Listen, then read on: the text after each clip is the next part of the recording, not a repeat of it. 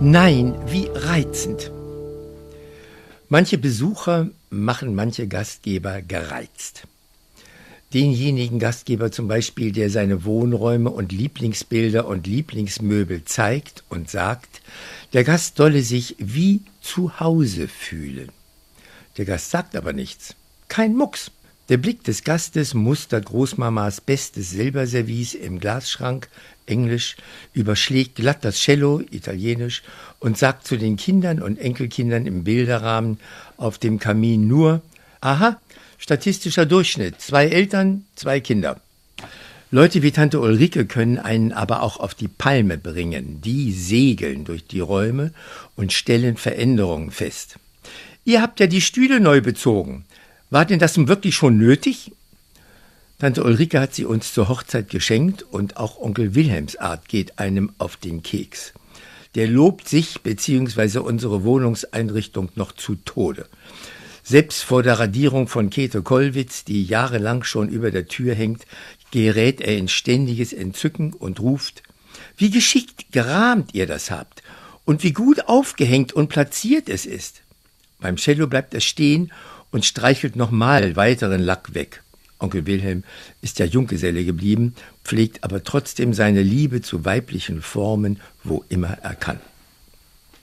So recht betrachtet ist Onkel Wilhelm am wenigsten erträglich. Denn tsunamihafte Lobes- und Bewunderungswellen kann man sich schlechter verbitten als Tante Ulrikes Eingriffe in die An- und Abschaffungs- oder Renovierungsbeschlüsse wie im Fall ihrer Stühle, ich meine unserer Stühle. Jetzt habe ich was ganz Neues gelernt, weil ich vorbereitet werde auf einen offiziellen Aufenthalt in Japan.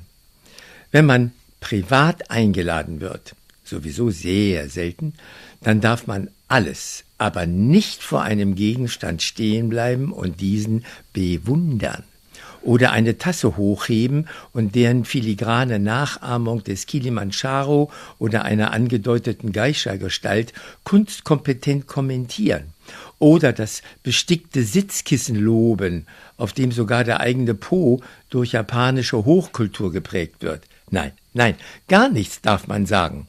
Denn dann so lernte ich in dem Benim-Lehrgang für Japan, fühle sich der kultivierte, traditionell erzogene japanische Gastgeber dazu verpflichtet, den bestaunten, bewunderten, entzückenden Gegenstand dem Gast als Geschenk anzubieten.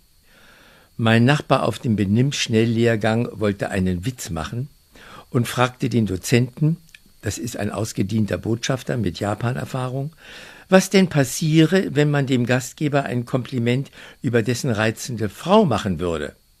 Und wieherte gleich selbst los, wie alle, die Witze zum falschen Zeitpunkt machen. Der Dozent riet denn auch davon dringend ab. Ich hingegen war mit Onkel Wilhelm beschäftigt und wie ich ihn in solch einen Lehrgang kriegen könnte, damit er künftig den Mund hält.